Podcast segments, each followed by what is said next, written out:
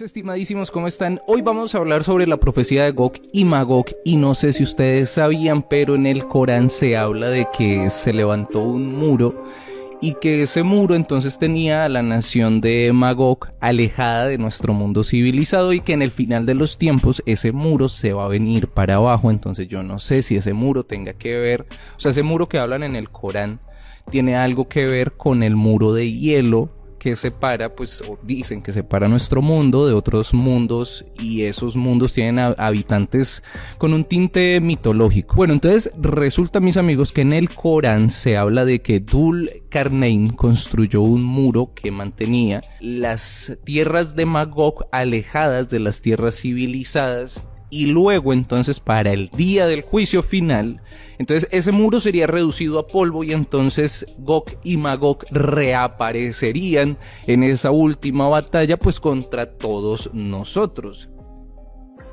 En sí, la cuestión de Magog pues se trata de que eh, habla de la tierra de Gog, porque Ma en el hebreo pues significa tierra de, y Gog viene siendo pues como un gran rey, ¿no? Entonces aquí la cuestión es que este reino de Magog está en los cuatro extremos de la tierra, y, cómo, o sea, ¿cómo vamos a tener hoy un, reino en los cuatro extremos de la tierra?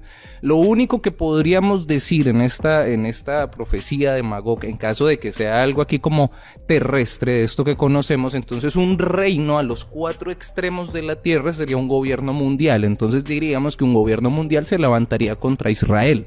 En caso de que sigamos con la cuestión de que, bueno, ¿qué tal ese muro que se construyó según el Corán? Es ese muro de hielo, pues entonces entenderíamos, mis amigos, que la tierra de Gog viene siendo todo eso que está afuera de nuestro mundo, o sea, que está pasando ese, ese muro de hielo.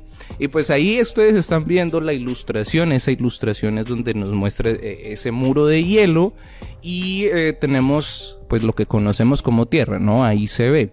Esta otra ilustración nos muestra todos esos mundos posibles o algunos de esos mundos posibles, esos universos y todos están separados pues como con, hielo, ¿no? Como con esos muros de hielo y entonces se dicen mis amigos que por eso eh, es la cuestión de los portales que hay en la Tierra, tantos portales que se ven y esos portales entonces lo que permiten es transportarse o permitían tal vez a los a la humanidad antigua transportarse entre esos distintos mundos. Bueno, mis amigos, si nosotros entonces eh, observamos, pues hay toda lógica que cuando se habla de Magog, que está en los cuatro extremos de la tierra, pues podríamos entonces hablar de ese reino que está afuera de, de nuestro, de, de, lo que nosotros conocemos como tierra, ¿no? Entonces, y ahí notamos esa ilustración que nos muestra muy bien, como si es un reino que está en los cuatro extremos, o sea, rodeando lo que nosotros conocemos como tierra. Es bien interesante, ¿no? Será, mis amigos, que el cambio climático, el calentamiento del mundo y toda esta cuestión, pues hace que el muro se derrita. Digamos que bueno, sí, digamos que es una cuestión tal vez natural, que, que el mundo cada tanto se calienta o que cada tanto el sol tiene esos conocimientos como máximos solares. Entonces podríamos ahí entender por qué tal vez cada tanto se repite el apocalipsis. Resulta que eh, la, la, profecía de Ezequiel, que es donde también aparece esto de Gog y Magog, dice que eh, esto sucederá antes de que aparezca el Mesías. Mm, resulta que Ezequiel fue de las primeras personas que se tiene registro que escribió de Gog y Magog. Y resulta que cuando él era niño, por allá en el 612 a.C., vio precisamente cómo el imperio asirio fue destruido por un gran ejército que también se dirigía hacia Egipto. Y, pues lo que se cuenta o lo que él cuenta en su profecía de, de Gog y Magog, pues es muy parecido a lo que él vio en ese momento, ¿no? Entonces eh, resulta que esta profecía dice que del norte va a llegar Gog, o sea, el rey de Magog, con un gran ejército, con tantos caballos, es un ejército tan grande que parecía una nube que iba a cubrir toda la tierra. Muchos consideran, mis amigos, que la profecía de Gog y Magog habla de los enemigos de Israel atacándole y pues los enemigos de Israel son los enemigos de los judíos, ¿no? Y el enemigo más cercano que tienen los judíos, digámoslo así, son los musulmanes. Entonces, pues Rusia tiene un número importante de musulmanes, igual que China. Entonces podríamos decir que sí, efectivamente puede que Gog y Magog se trate de una guerra con, Rusia, con Palestina, con China, con Irán, Irak, Israel, en fin, bueno.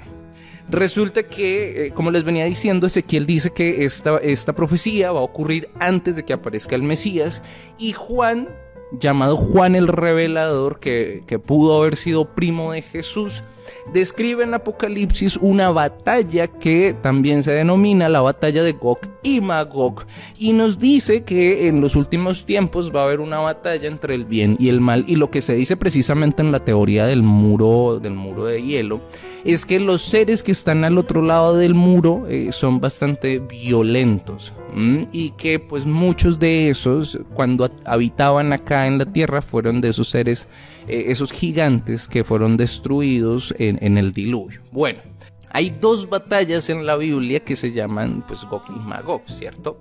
La primera antes de la llegada del Mesías y la otra al finalizar el milenio.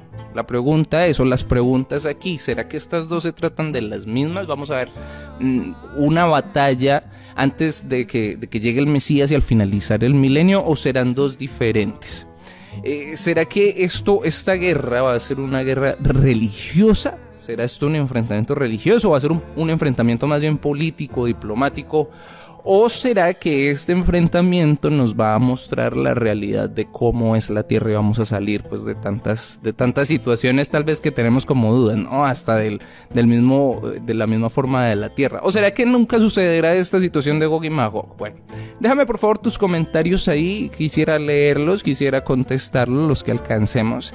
Y pues bueno, estaría muy agradecido mis amigos si, si, si tienen información para completar este tema, para para, bueno, en fin, para que sigamos ahí discutiendo esto porque se me hace un tema bien interesante.